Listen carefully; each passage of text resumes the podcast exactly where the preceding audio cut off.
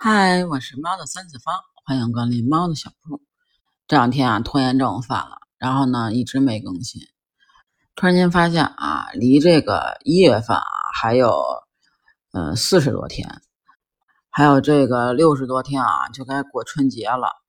那么啊，大年初二，也就是一月二十三号这一天啊，这个暴雪娱乐。跟这个网易啊，就该有这个现有的授权合约啊，就该到期了。那么将导致呢，就是它在中国大陆啊，要暂停多款的游戏服务，因为它这个东西啊是就是授权的，就是我这个东西要授权给你，你才能在这个大陆发行，然后才能玩儿。就就比如好多游戏啊，你就玩不了了，就什么魔兽啊、炉石啊。守望先锋啊啊，什么这个风暴啊，暗黑破坏神呀，就等等啊，就这些游戏就都玩不了了。那不知道啊，你有没有玩过这些游戏？其实啊，我是玩过这个魔兽的。虽然我是一个就是休闲玩家，每天就上去钓鱼啊、采集，然后做东西、做吃的，哎，我就觉得特别好。那个时候啊，就最开始的时候还是要那种点卡的，后来呢就不要了啊。后来就是那种呃包年的、包季的、包月的，就类似于这种。然后基本上就是充一年，然后就天天玩。那时候也是因为就是玩这个游戏啊，用的都是那个我老公的号啊，我自己其实也有，只不过最开始的时候啊，是我上大学的时候知道的呃这款游戏。那其实我是高中毕业之后，然后才接触玩这个网游的。最开始玩的网游也不是这个《魔兽世界》，其实是一款叫《希望》的游戏啊。现在这个游戏早就没有了。然后呢，我大学同学啊，他就是玩这个《魔兽世界》，当时是他带着我一起玩。但是啊，其实说实话，刚开始接触这个游戏的时候啊，我是懵的。就是因为它这个做的太精致了，就是玩的时候会有一种眩晕感啊，所以我当时是玩了没有多长时间，然后就不玩了，然后等于就是他在帮我玩我的号，嗯，后来呢是因为我跟我老公认识了，然后呃就是我也在玩，他也在玩，嗯，后来是我哥我弟，然后我们一起就是组团打本儿，那个时候还是挺开心的，那个时候。嗯，都没有孩子，然后还是很开心的，一起在网吧，然后刷夜啊，直接就通宵打本儿。那个时候二十五人的本儿，我觉得特别的爽，因为我玩的时候啊，就没有就是六十的那个版本了，玩的就是呃已经比较靠后了。但是呢，就是可以那个时候是只可以直升一百的，所以呢，我好多号全都是直升一百起来的。就是其实对这个。呃，没有太多的情感，但是你要说有吧，它也是一些呃回忆。但是啊，其实我觉得最有回忆的应该是我的同学，就是带我玩魔兽的这个同学。她其实是跟她老公就是通过游戏，就是通过这个呃游戏认识的。所以啊，我觉得这个游戏应该也是承载了她很多的这个回忆。而且呢，突然间。嗯，他这个，嗯，合约到期了之后，你想我们的这些账号啊，这些，嗯，就比较稀有的这个道具啊，这些怎么弄呢？其实啊，暴雪它每个节日都会有一个呃主题，然后呢，都会有一些稀有的东西要推出。然后呢，我记得是圣诞节，它有一个呃蛋，就是具体什么东西我也忘了啊。嗯，但是它是每一年都有一种颜色的蛋，每一年都有一种颜色的蛋。然后呢，他就用他就攒这个蛋，然后每年每年都在刷那个任务。哇塞，那简直真的是太厉害了！到现在啊，他其实攒没攒够我也不太清楚，但是啊，确实是对这个很上心。那突然间啊，说这个不能再次的授权了，那所以呢，就导致这个游戏不能玩了。其实还是很遗憾的。那你说原因呢？可能就说是这个呃没有谈好这个条件啊，合同没有谈好谈好。但是啊，我就想知道，就这个部分条款就没有谈好，是什么原因呢？有没有一种可能啊，就是说，呃，他们可能觉得这个咱们这儿发展的太好了，所以呢，就要恶心一下这个咱们啊？因为啊，就是我也看到啊，有人在说，呃，因为暴雪方啊。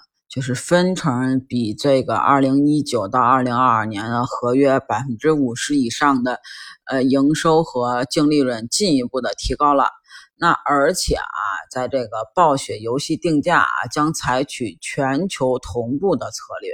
那此前啊，定价就是国服的定价啊，较全国其他的地区，嗯，偏低约百分之二十。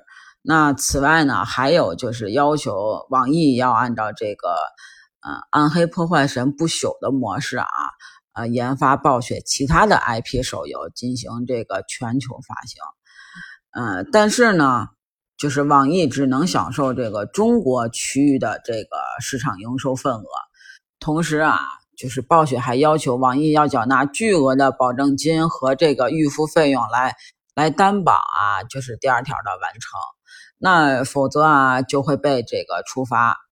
其实啊，我觉得如果要是说真的是这样的话，那就是你不是就要求我们要给你白白打工吗？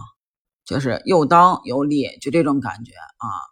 就算啊，就真的是对这个呃游戏的一些不舍啊，但是再说，你觉得？嗯，会有其他的游戏厂商去接盘这个暴雪的游戏吗？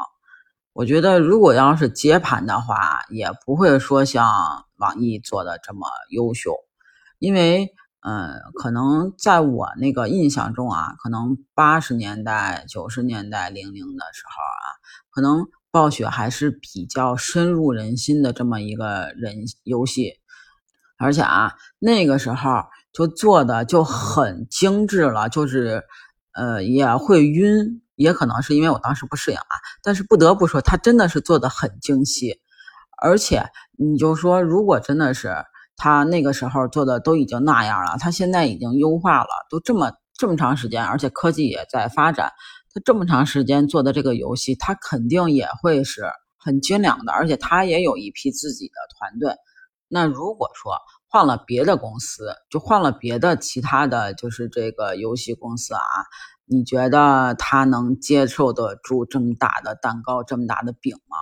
就不说，就假如说啊，你接受了，你也接得住了，但是你能像就是嗯网易做的这样吗？就是这么的精致精良，然后还能再比他做的更好吗？而且啊，我觉得就是。暴雪他开出来的这么苛刻的条件，可能就压根儿没想在中国让你有机会再去发展、再去做。其实他玩的会不会也是一种就是怀旧的心理呢？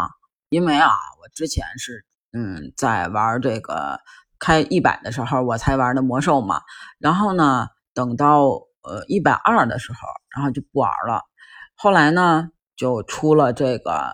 嗯，魔兽世界怀旧版，然后我又去玩了，因为我没有体会过就是最初的那个六十版本，所以呢，我就想去体验一下。然后呢，确实是那个时候也是有很多很多的玩家回归了，但是之后呢，没有多长时间又都走了，因为他们可能玩的是那种个当时的青春记忆和回忆，当时的那种经历，那种青春的念头。而不是你这个游戏怎么怎么样，就算你做的再好，跑图也要腿儿的，对吧？你没有东西，没有钱，就是你升不了级，你也干不了啥，你更甭说你再做的再差点，那更没有人玩。那说了这么多啊，其实我觉得啊，如果真的是一定要玩游戏，就适可而止。你看现在王者荣耀有手游了吧？原神有手游吧？还有这个英雄联盟也有手游，就那么多做制作精良的游戏，那么多的手游都玩不过来呢，你何必要去玩这个呢？就是如果真的是一定要玩，我就真的就是推荐就这些玩这些，或者啊就玩那个羊了个羊是吧？那个快，随时可以暂停，不耽误你什么。其实说实话啊，原神那款手游我真的玩过，但是呢，我到现在我也没玩明白。啊。但是你要说画风啊、制作啊，它确实做的特别好，就那个草都是一根一根能清晰看见纹理的那种，恨不得就真的做的特别棒。而且呢，在那个水里啊，就能给自己淹死，是真的淹死的那种。就不要执着于这个呃端游，就其实我们现在的生活啊本身就很快，何必要去纠结一些这些呢？再说了，这个青春的回忆总是美好的，但是啊，如果真的是这种霸王条款，或者说这种恶心的操作的话，那其实真的没有必要。我们国内也有很多优秀的游戏，那不知道您玩的是哪款游戏呢？欢迎您评论区跟我分享。那对这这件事情您怎么看呢？也欢迎您评论区跟我分享留言讨论，还可以加我的听友群 B J C A T 八幺八，期待你的加入哦。